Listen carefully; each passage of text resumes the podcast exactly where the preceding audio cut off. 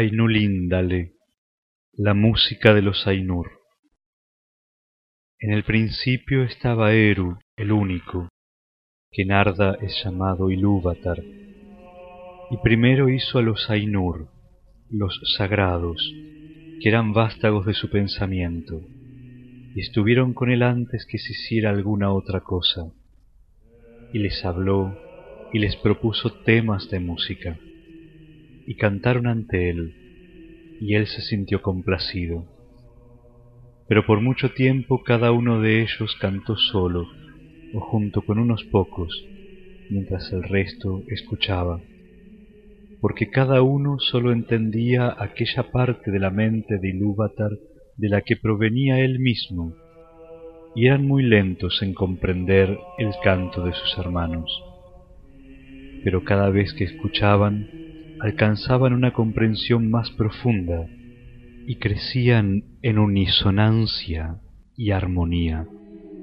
Y sucedió que el convocó a todos los Ainur y les comunicó un tema poderoso, descubriendo para ellos cosas todavía más grandes y más maravillosas que las reveladas hasta entonces.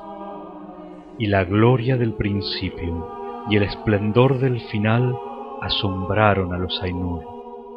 de modo que se inclinaron ante Ilúvatar y guardaron silencio. Entonces les dijo Ilúvatar, del tema que os he comunicado, quiero ahora que hagáis, juntos en armonía, una gran música.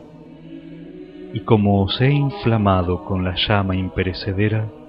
mostraréis vuestros poderes en el adorno de este tema mismo, cada cual con sus propios pensamientos y recursos, si así le place. Pero yo me sentaré y escucharé, y será de mi agrado que por medio de vosotros una gran belleza despierte en canción. Entonces las voces de los Ainur, como de arpas y laúdes, pífanos y trompetas, violas y órganos, y como de coros incontables que cantan con palabras, empezaron a convertir el tema de Ilúvatar en una gran música, y un sonido se elevó de innumerables melodías alternadas, entretejidas en una armonía que iba más allá del oído hasta las profundidades y las alturas, rebosando los espacios de la morada de Ilúvatar y al fin la música y el eco de la música desbordaron volcándose en el vacío y ya no hubo vacío. Nunca desde entonces hicieron los Ainur una música como esta, aunque se ha dicho que los coros de los Ainur y los hijos de Ilúvatar harán ante él una música todavía más grande después del fin de los días. Entonces los temas de Ilúvatar se tocarán correctamente y tendrán ser en el momento en que aparezcan, pues todos entenderán entonces plenamente la intención del único para cada una de las partes y conocerán la comprensión de los demás, e Ilúvatar pondrá en los pensamientos de ellos el fuego secreto. Pero ahora Ilúvatar escuchaba sentado, y durante un largo rato le pareció bien, pues no había fallas en la música. Pero a medida que el tema prosperaba, nació un deseo en el corazón de Melkor, entretejer asuntos de su propia imaginación que no se acordaban con el tema de Ilúvatar, porque intentaba así acrecentar el poder y la gloria de la parte que le había sido asignada. A Melkor entre los Ainur le habían sido dados los más grandes dones de poder y conocimiento, y tenía parte en todos los dones de sus hermanos. Con frecuencia había ido solo a los sitios vacíos en busca de la llama imperecedera, porque grande era el deseo que ardía en él de dar ser a cosas propias, y le parecía que Ilúvatar no se ocupaba del vacío, cuya desnudez lo impacientaba. No obstante, no encontró el fuego, porque el fuego está con Ilúvatar. Pero hallándose solo, había empezado a tener pensamientos propios, distintos de los de sus hermanos. Melkor entretejió algunos de estos pensamientos en la música, e inmediatamente una discordancia se alzó en torno, y muchos de los que estaban cerca se desalentaron. Se les confundió el pensamiento y la música vaciló. Pero algunos empezaron a concertar su música con la de Melkor, más que con el pensamiento que habían tenido en el principio. Entonces la discordancia de Melkor se extendió todavía más, y las melodías escuchadas antes naufragaron en un mar de sonido turbulento. Pero Ilúvatar continuaba sentado y escuchaba, hasta que pareció que alrededor del trono había estallado una furiosa tormenta, como de aguas oscuras que batallaran entre sí con una cólera infinita que nunca sería apaciguada. Entonces Ilúvatar se puso de pie, y los Ainur vieron que sonreía, y levantó la mano izquierda, y un nuevo tema nació en medio de la tormenta, parecido y sin embargo distinto al anterior, y que cobró fuerzas y tenía una nueva belleza. Pero la discordancia de Melkor se elevó rugiendo y luchó con él, y una vez más hubo una guerra de sonidos más violenta que antes, hasta que muchos de los Ainur se desanimaron y no cantaron más, y Melkor predominó. Otra vez se incorporó entonces Ilúvatar, y los Ainur vieron que estaba serio, e Ilúvatar levantó la mano derecha. Y aquí que un tercer tema brotó de la confusión y era distinto de los otros, porque pareció al principio dulce y suave, un mero murmullo de sonidos leves en delicadas melodías, pero no pudo ser apagado y adquirió poder y profundidad, y pareció por último que dos músicas se desenvolvían a un tiempo ante el asiento de Ilúvatar, por completo discordantes la una era profunda, vasta y hermosa, pero lenta y mezclada con un dolor sin medida que era la fuente principal de su belleza. La música de Melkor había alcanzado ahora una unidad propia, pero era estridente, vana e infinitamente repetida, y poco armónica pues sonaba como un clamor de múltiples trompetas que bramaran unas pocas notas, todas al unísono. E intentó ahogar a la otra música con una voz violenta, pero pareció que la música de Ilúvatar se apoderaba de algún modo de las notas más triunfantes y las entretejía en su propia solemne estructura. En medio de esta batalla que sacudía las estancias de Ilúvatar y estremecía unos silencios hasta entonces inmutables, Ilúvatar se puso de pie por tercera vez, y era terrible mirarlo a la cara. Levantó entonces ambas manos, y en un acorde más profundo que el abismo, más alto que el firmamento, penetrante como la luz de los ojos de Ilúvatar, la música cesó.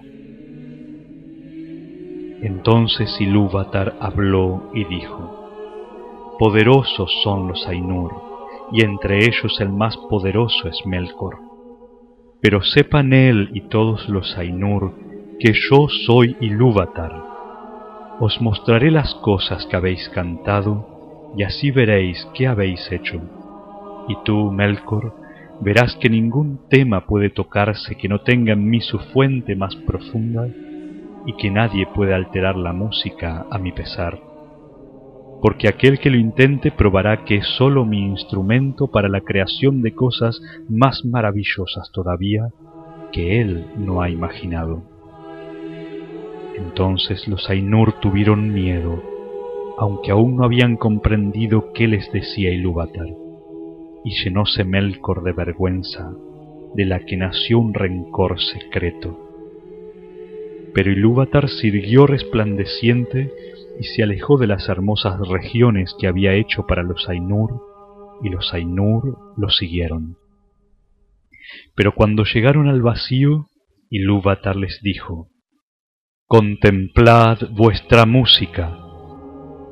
Y les mostró una escena dándoles vista donde antes había habido solo oído.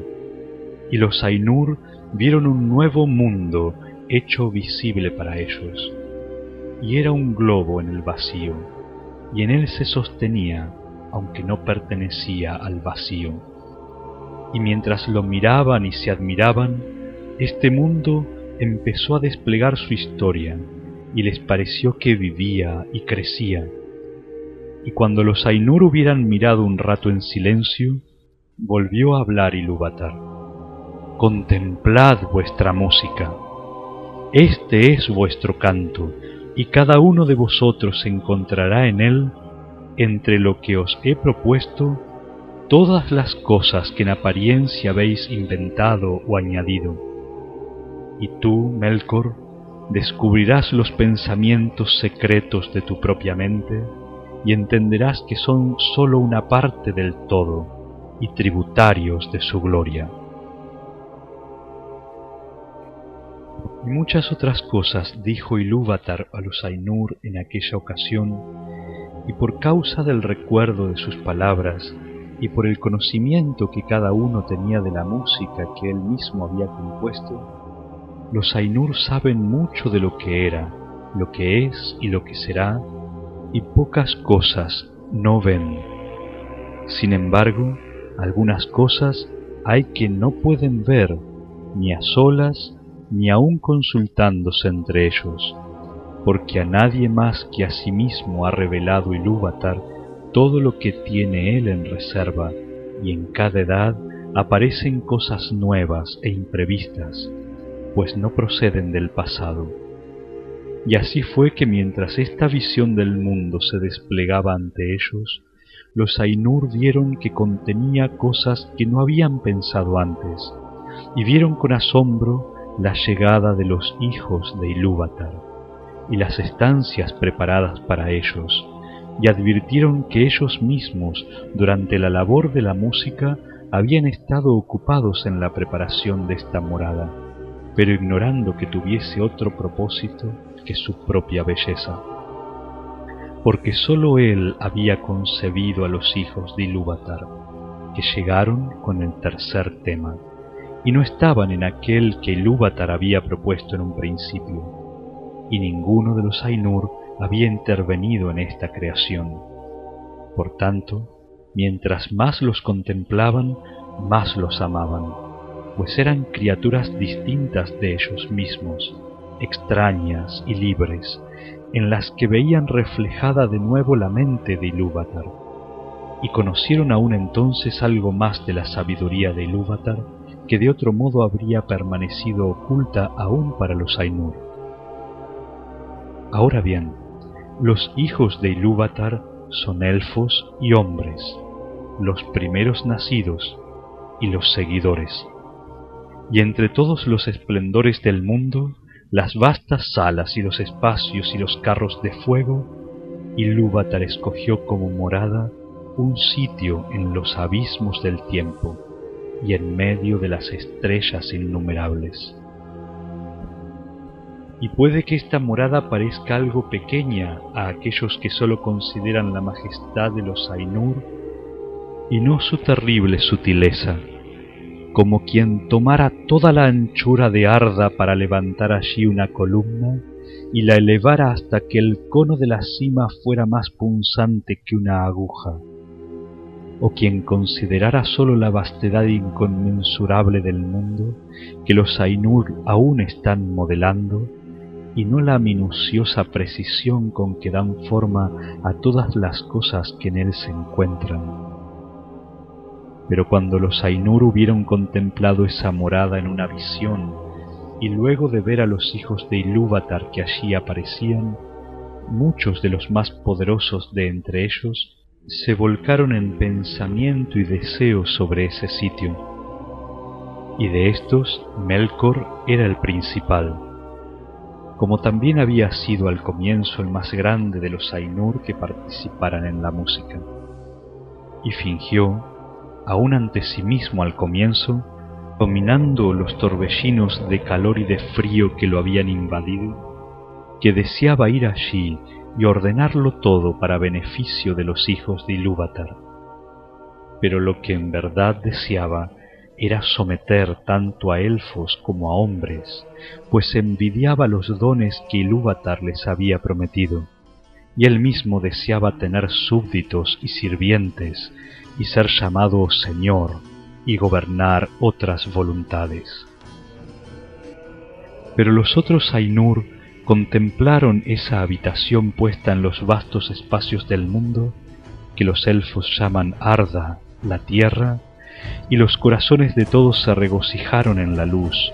y los ojos se les alegraron en la contemplación de tantos colores, aunque el rugido del mar los inquietó sobremanera. Y observaron los vientos y el aire y las materias de que estaba hecha Arda, el hierro y la piedra, la plata y el oro y muchas otras sustancias, pero de todas ellas el agua fue la que más alabaron. Y dicen los Eldar que el eco de la música de los Ainur vive aún en el agua, más que en ninguna otra sustancia de la tierra, y muchos de los hijos de Ilúvatar escuchan aún insaciables las voces del mar, aunque todavía no saben lo que oyen. Ahora bien, aquel Ainu a quien los elfos llaman Ulmu, volvió sus pensamientos al agua, y de todos fue a él a quien Ilúvatar dio más instrucción en música. Pero sobre aires y vientos, quien más había reflexionado era Manwë, noble de nobles entre los Ainur. En la materia de la tierra había pensado Aule, a quien Ilúvatar había concedido una capacidad y un conocimiento apenas menores que los de Melkor. Aunque lo que deleita y enorgullece a Aule es la tarea de hacer y las cosas hechas, y no la posesión ni su propia maestría, por tanto da y no atesora, y está libre de cuidados emprendiendo siempre nuevas tareas. E Ilúvatar habló a Ulmo y dijo, ¿No ves cómo aquí, en este pequeño reino de los abismos del tiempo, Melkor ha declarado la guerra contra tu provincia? Ha concebido un frío crudo e inmoderado, y sin embargo no ha destruido la belleza de tus fuentes, ni la de tus claros estanques. Contempla la nieve y la astuta obra de la escarcha. Melkor ha concebido calores y fuegos sin restricción, y no ha podido marchitar tu deseo ni ahogar por completo la música del mar. Contempla más bien la altura y la gloria de las nubes y las nieblas siempre cambiantes, y escucha la caída de la lluvia sobre la tierra. Y en estas nubes eres llevado cerca de Mangue, tu amigo a quien amas. Respondió entonces Ulmo, en verdad mi corazón no había imaginado que el agua llegara a ser tan hermosa, ni mis pensamientos secretos habían concebido el copo de nieve, ni había nada en mi música que contuviera la caída de la lluvia Iré en busca de Manwë y juntos haremos melodías que serán tu eterno deleite. Y Manwë y Ulmo fueron desde el principio aliados y en todo cumplieron con fidelidad los propósitos de Ilúvatar. Pero mientras Ulmo hablaba todavía y los Ainur miraban absortos, la visión se apagó y se ocultó a los ojos de todos, y les pareció que en ese momento percibían algo distinto, la oscuridad, que no habían conocido antes excepto en pensamiento, pero se habían enamorado de la belleza de la visión y habían contemplado embelesados el despliegue del mundo que allí cobraba ser y les colmaba la mente. Porque la historia no estaba todavía completa ni los ciclos del tiempo del todo cumplidos cuando la visión les fue arrebatada. Y han dicho algunos que la visión cesó antes de que culminara el dominio de los hombres y la desaparición de los primeros nacidos. Por tanto, aunque la música lo ocupaba todo, los Valar no vieron con los ojos las eras posteriores ni el fin del mundo. Entonces hubo inquietud entre los Ainur, pero Ilúvatar los llamó y dijo, Sé lo que vuestras mentes desean, que aquello que habéis visto sea en verdad, no sólo en vuestro pensamiento, sino como vosotros sois y aún otros. Por tanto digo, Ea, que sean estas cosas, y enviaré al vacío la llama imperecedera y se convertirá en el corazón del mundo y el mundo será, y aquellos de entre vosotros que lo deseen podrán descender a él. Y de pronto vieron los Ainur una luz a lo lejos, como si fuese una nube con un viviente corazón de llamas, y supieron que no era sólo una visión, sino que Ilúvatar había hecho algo nuevo. Ea, el mundo que es. Así sucedió pues que de los Ainur algunos siguen morando con Ilúvatar más allá de los confines del mundo, pero otros, y entre ellos muchos de los más grandes y más hermosos, se despidieron de Ilúvatar y descendieron al mundo. Ilúvatar les impuso esta condición, quizá también necesaria para el amor de ellos, que desde entonces en adelante los poderes que él le había concedido se limitaran y sujetaran al mundo, por siempre, hasta que el mundo quedase completado, de modo tal que ellos fuesen la vida del mundo y el mundo la vida de ellos, y por esto mismo se los llama los Valar, los poderes del mundo. Pero al principio, cuando los Valar entraron en Nea, se sintieron desconcertados y perdidos, pues les pareció que nada de lo que habían visto en la visión estaba hecho todavía, y que todo estaba a punto de empezar y aún informe y a oscuras, porque la gran música no había sido sino el desarrollo y la floración del pensamiento en los palacios intemporales, y lo que habían visto sólo una prefiguración pero ahora habían entrado en el principio del tiempo y advertían que el mundo había sido sólo precantado y predicho y que ellos tenían que completarlo. De modo que empezaron sus grandes trabajos en desiertos inconmensurables e inexplorados y en edades incontables y olvidadas, hasta que en los abismos del tiempo y en medio de las vastas estancias de Ea hubo una hora y un lugar en los que fue hecha la habitación de los hijos de Ilúvatar. Y en estos trabajos Manwë y Aule y Ulmo se empeñaron más que otros, pero Melkor estuvo también allí desde el principio y se mezclaba en todo lo que se hacía, cambiándolo si le era posible según sus propios deseos y propósitos, y animó grandes fuegos.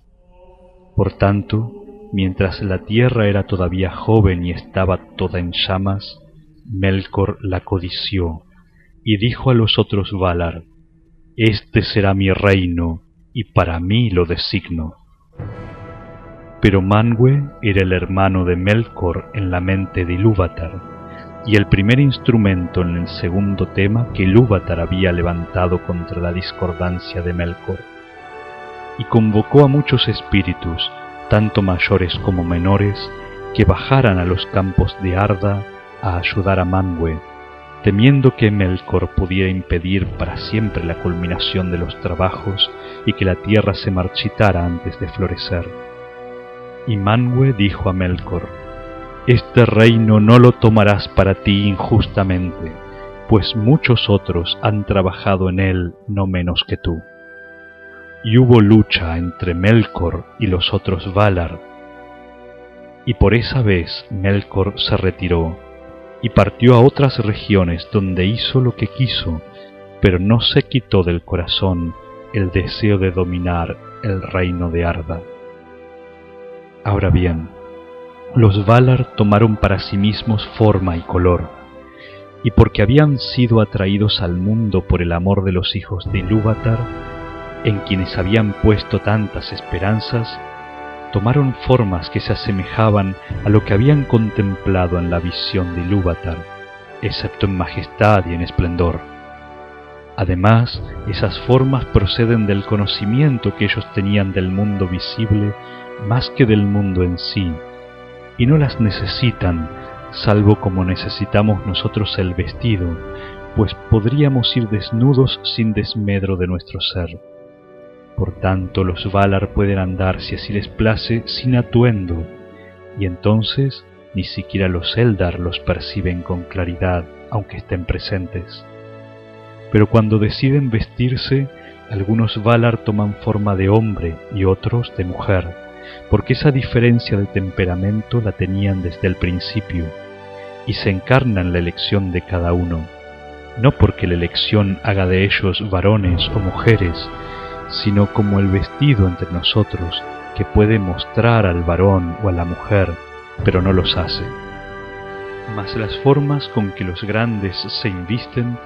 no son en todo momento como las formas de los reyes y de las reinas de los hijos de Ilúvatar, porque a veces se visten de acuerdo con sus propios pensamientos, hechos visibles en formas de majestad y temor. Y los Valar convocaron a muchos compañeros, a algunos menores, otros tan poderosos como ellos, y juntos trabajaron en el ordenamiento de la tierra y en el apaciguamiento de sus tumultos. Entonces Melkor vio lo que se había hecho, y que los Valar andaban por la tierra como poderes visibles, vestidos con las galas del mundo, y eran agradables y gloriosos de ver, y bienaventurados, y la tierra estaba convirtiéndose en un jardín de deleite, pues ya no había torbellinos en ella. La envidia de Melkor fue entonces todavía mayor y él también tomó forma visible. Pero a causa del temple de Melkor y de la malicia que ardía en él, esta forma era terrible y oscura. Y descendió sobre Arda con poder y majestad más grandes que los de ningún otro Valar,